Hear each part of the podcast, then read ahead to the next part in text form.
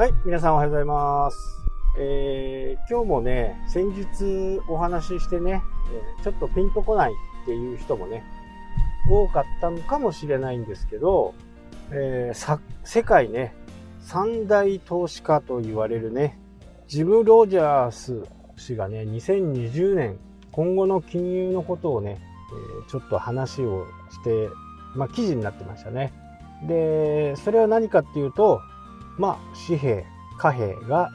なくなると。す、べ、てオンラインに今後なっていくだろうというふうなね、ことを言っていました。まあ自分のね、えー、言っていたことがなんかこう、まあそういう超有名人がね、言っているということで、まあ信憑性が少し出てきたかなというふうにね、思いますし、もう本当デジタルの方にね、どんどんどんどん進んでいく。まあ10年もするとね、もうお金を使うっていうのがなくなるという風なね、イメージでいいのではないかなと。まあこういう COVID とかね、えー、あれば、なおさら、こう、現金を触るという風なこともまあ、自分のお金をね、出す分には問題ないんでしょうけど、相手側、お客さん側としてはね、お店側としては、まあ、お金を触るわけですから、まあ、そういったものがね、どんどんこう、なくなっていく。イオンなんかもそうなんですけど、最近、まあ、いろんな、買い物をするところでも、最近クレジットカードをね、えー、自分の手から離さない。昔はね、えー一番初めの一昔は、カードを預けて、それをね、ガシャコーンっていうなんか機械に入れて、印刷をしてね、それをお店側は、えカード会社に送って、それが届いて決済になるみたいなね、え感じでしたよね。えそれがどんどんこう変わって端末が出てきて、で、そうして今はもう QR コードでね、決済できちゃうっていう世界になってきてますよね。で、えー、さっきのね、イオンとか、うち、僕がよく行くね、えー、ホームセンターなんかも、ほとんどもう自分でやりますよね。自分でカード入れて、で、その金額を入れて、もしくは、もう、その金額とレジがね、えー、連動していて、その端末に、例えば1万円買ったら1万円っていうふうに言って、それを承認するというふうにで暗証番を自分で入れると。イオンなんかはね、えー、僕はオーナーズカードっていうのを持ってて、まあ少しばかりね、還元されるものなんですけど、まずあれを挿して、そして和音でやる。なので、えー、お店の人とね、接触するっていうのはゼロです。お金を渡すとね、えー、そういったものはゼロ。まあ、こういう風な時代に突入していって、将来的には本当にね、数字の入れ替えなんでね、数字が変わって1万円の買い物をすると、自動的にもう自分の銀行口座と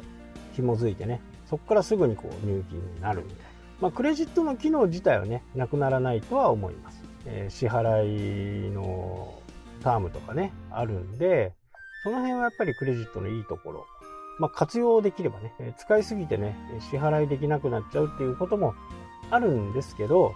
その支払いの示し、示、示、示し払いが、やっぱりクレジットの場合ちょっと長いというふうな形で現金を回せることにもなるし、それまで貯めとけるというふうな形になりますよね。で、やっぱり欲しいものはね、僕の場合すぐ欲しいというふうな形なんで、この辺はうまく活用できて、できればね、本当にこう、いい支払い決決済方法ですよね。で、そうやって、えー、どんどんね、デジタル通貨っていう、デジタル円とか言ってますけど、デジタル円にね、どんどんこう加速していく。世の中がその流れなんでね、お金を持っておきたいっていうのは、まあ、わかるんですけどね。ただ、こればっかりはね、そういう風になってしまったら、紙切れになるんでね、必ずみんな銀行に入れますよね。そうなると、まあ政府が、国がこれを管理できるようになると。追うことがね、すぐできる。何せ現金がないんでね、これちょっとお小遣いとかっていう風なこともできないんですね。え架空の講座を作ってそこでやるっていう風なこともあるかもしれないですけどそれはね、えいずれバレるとまあ僕からするとね、え透明化になるんで非常にいいアイディアかなとただあのスマホがないとね何もできない時代になっている。本当にスマホ依存型の将来がねどんどん見据えてきますよね、まあ、スマホを使えないタブレットを使えないというふうになるとますますねこの問題は大きくなるかなというふうな形ですけどでも使えない人はいるんですけどね。80代でバリバリ使ってる人もいますしね。まあこの辺は慣れかなというふうな形でね、えー、ただお金の流れがバレるとまずいところもねやっぱりあるんでそういう人たちにはねもう今からまあ、金とかね、そういう風に流れればいいのかなとは思いますけどね、タンス預金を金に変えとくと。これはちょっと可能性としてはね、多少ありなのかなという風には思います。とはいえね、換金した時には全部バレますので、この辺は何ともどうすればいいのかっていうのはね、微妙に分かりませんけど、まあ、ジム・ロジャースがね、言っていたことのもう一つっていうのは、まあ、ビットコインのことですね。仮想通貨。あれは、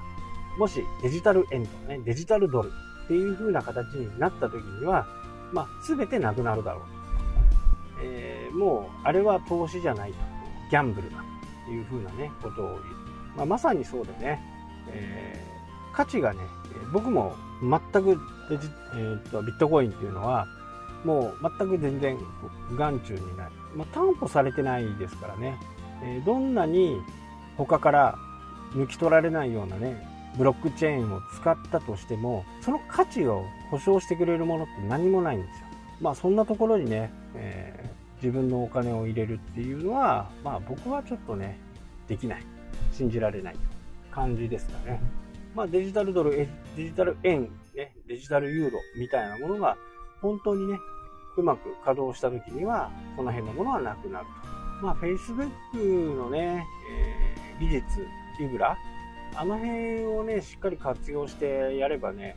結構いい感じでいくんではないかなと。まあ、銀行とかね、政府とか、まあ、日本の政府じゃなくてね、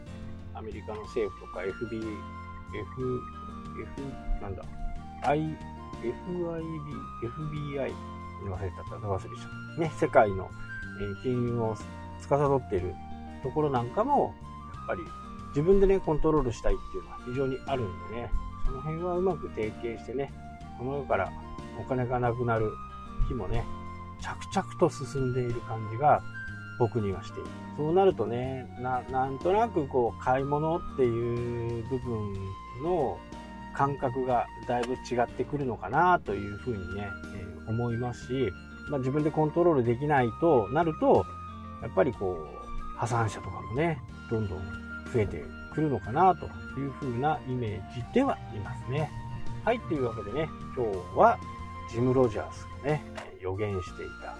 ことをお話ししました。はい、というわけでね、今日はこの辺で終わりたいと思います。それではまた。キャッキャ